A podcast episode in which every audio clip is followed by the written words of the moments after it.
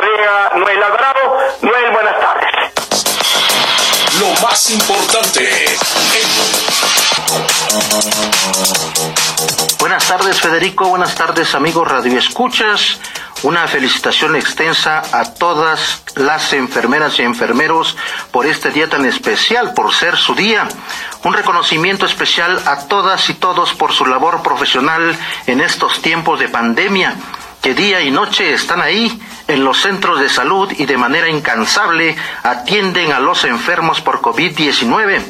Los que trabajamos en ABC Radio y en el periódico La Prensa de Organización Editorial Mexicana, los felicitamos de manera muy especial y les mandamos un fuerte abrazo a la distancia.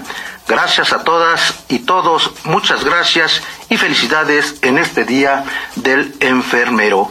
Comentarles que el Instituto Mexicano del Seguro Social y el Comité Internacional de la Cruz Roja advirtieron que medio, medio centenar de trabajadores de la salud han sido agredidos en México desde que inició la pandemia del COVID-19 la mayoría de los ataques fueron contra enfermeras. En el Día Internacional de la Enfermera llaman a la ciudadanía a proteger al personal de salud y lanzan una campaña de sensibilización pública sobre la importancia del respeto a médicos y enfermeras en medio de la emergencia sanitaria.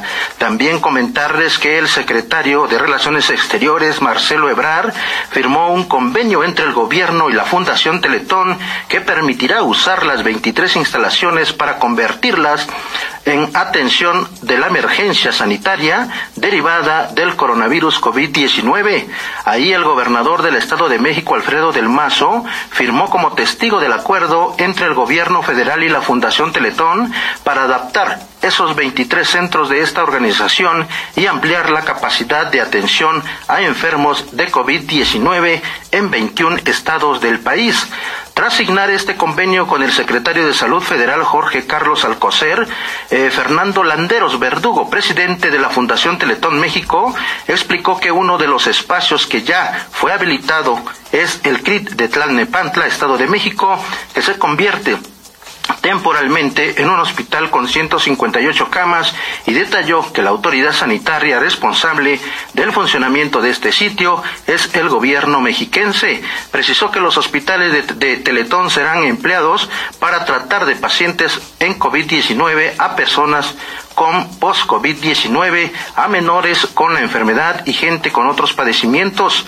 Durante la conferencia matutina en Palacio Nacional y ante el presidente López Obrador, Landeros Verdugo reconoció al gobernador Alfredo del Mazo por el compromiso y el esfuerzo que lleva a cabo él, así como el equipo del sector salud estatal para hacer frente a la pandemia.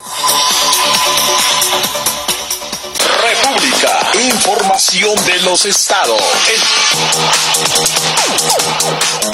Gracias por continuar con nosotros aquí en su noticiero Así lo dice el Amón.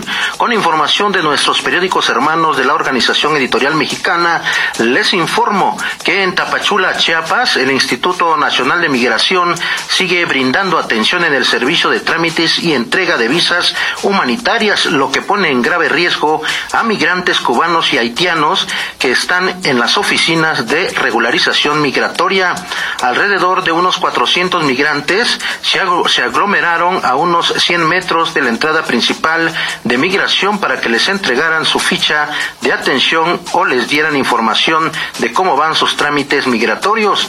Mujeres, hombres y niños no respetaron las indicaciones de las autoridades de, de mantener una sana distancia. No usan tampoco el cubrebocas. También comentarles que el gobierno del Estado de México invitó a la población a no dejarse engañar por rumores e información falsa que circula sobre la pandemia por COVID-19 en la entidad mexiquense y en el país reiteró que la mejor manera de cuidar a las familias mexiquenses es mantenerse informado en los medios oficiales y permanecer en casa, así como guardar la calma. También a 50 días de la Jornada Nacional de Sana Distancia, el subsecretario de Prevención y Promoción de la Salud, Hugo López Gatel, resaltó que 6.5 de cada 100.000 personas en México han tenido COVID-19 en, en los últimos 14 días y aseguró que la incidencia en la Ciudad de México empieza a descender en las últimas 48 horas horas. Comentó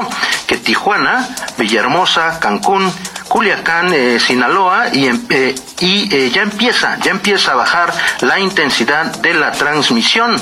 También comentarles en temas de procuración de justicia que esta mañana se registró una riña en el penal del municipio de, de Chalco, Estado de México, donde al menos cuatro internos resultaron lesionados. Ello dejó, trajo como consecuencia que la Secretaría de Seguridad de la entidad mexiquense reforzara las medidas de seguridad y se brindara atención médica a los lesionados familiares de los internos de ese penal se manifiestan a las afueras del Centro de Readaptación Social en espera de información sobre sus familiares. En estos momentos ya todo volvió a la normalidad, en tanto que las autoridades de la Fiscalía General de Justicia del Estado de México continúan con las investigaciones a fin de conocer los motivos que originaron esta riña sangrienta en el penal de Chalco, allá en el Estado de México. Información de la metrópoli con el periódico La Prensa.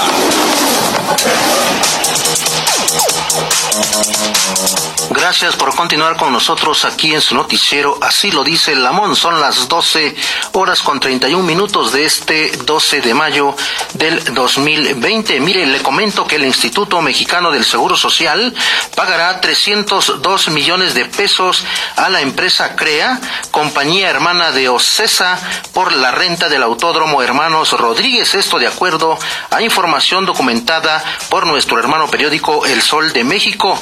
Dice que planea inaugurar mañana un hospital que ahí se dará un servicio a un máximo de 1.536 pacientes con una estancia hospitalaria de 3 a 5 días en promedio y, eh, y que estará en operación hasta el próximo mes de diciembre. También comentarles que la jefa de gobierno, Claudia Sheinbaum, eh, afirmó que eh, tienen registrados varios contagios de COVID-19 entre servidores públicos del gobierno de la Ciudad de México, particularmente en personal del sistema de transporte colectivo Metro. Señaló que hay algunos trabajadores que han enfermado. Ante ello dijo, se siguen las medidas de sana distancia y se brinda apoyo tanto a las familias como a los trabajadores contagiados. También eh, informarles que el gobierno del Estado de México adoptó espacios para brindar atención hospitalaria a pacientes con COVID-19 en los municipios de Toluca, Netzahualcoyo, Tlalnepantla, Texcoco y Tonanitla, así como un hospital inflable en el municipio de Catepec y con un total se dispondrán de 798 camas. También eh, a través de un, un video en sus redes sociales, el gobernador del Estado de México, Alfredo del Mazo, destacó el acuerdo con el Instituto Mexicano del Seguro Social para que los pacientes que requieran atención urgente sin ser derechohabientes sean recibidos en sus instalaciones. Advirtió que la pandemia se encuentra en la mayor etapa de ritmo de contagio y por ello se han tomado medidas de reforzamiento hospitalario y de personal médico. Además, la Secretaría de Salud del Estado de México informó que hasta el pasado 11 de mayo la línea 800-932-00 implementada en el Estado de México para brindar información de COVID-19 y atención psicológica ha atendido un total de 33 mil 858 llamadas. El titular de la dependencia, Gabriel, Gabriel Ochea, detalló que más de 22.400 están relacionadas con información general acerca de este padecimiento, mientras que 11.250 tienen que ver con orientación respecto a síntomas de infecciones respiratorias agudas. El personal de salud que atiende esta línea canalizó las diversas jurisdicciones sanitarias 618 casos sospechosos de COVID-19, además de brindar 141 atenciones de apoyo psicológico.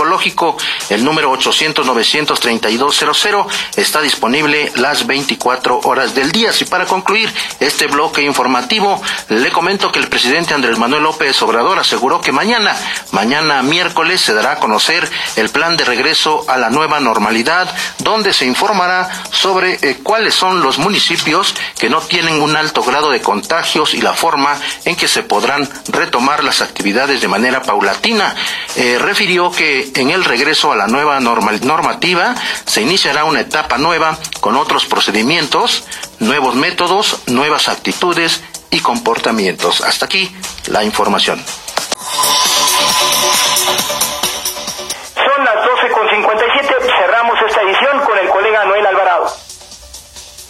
Gracias, Federico. Comentarle a los amigos radioescuchas que el Instituto Nacional de Geografía e Informática, el INEGI, dio a conocer que la actividad industrial de México cayó 4.9% a tasa anual durante marzo pasado y se ubicó en su nivel más bajo en el más de una década.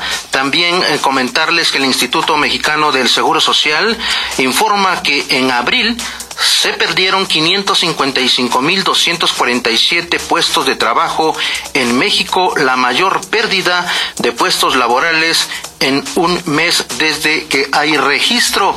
Y también comentarles que la estrategia de seguridad en la Ciudad de México se mantendrá de la misma forma en que se ha llevado a cabo hasta antes del decreto del presidente Andrés Manuel López Obrador, con el que se permite a elementos del ejército y la marina ejecutar funciones de seguridad pública que eran competencia exclusiva de las policías. Así lo dio a conocer esta mañana la jefa de gobierno de la Ciudad de México, Claudia Sheinbaum. Hasta aquí la información de salida. Federico. Eh, gracias al colega Noel Alvarado, a la audiencia que hace posible esta transmisión y a la cual invito a seguir en el espacio de Salvador García Soto sin dejar de reconocer a Milton Partida, al ingeniero Víctor Hugo, a Enrique Acuña y a Ari. Todo el equipo de trabajo, pero el principal actor, ustedes, amigas y amigos de la audiencia, ahora más en un espacio incluyente y plural como es ABC Radio 760 del cuadro.